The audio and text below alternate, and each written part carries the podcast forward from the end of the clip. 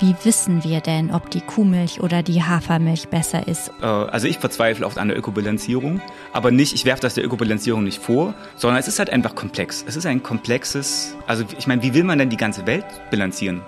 Und das versucht die Ökobilanzierung ja in gewisser Weise. Unterstelle mal, die meisten Menschen wollen den Planeten nicht kaputt machen.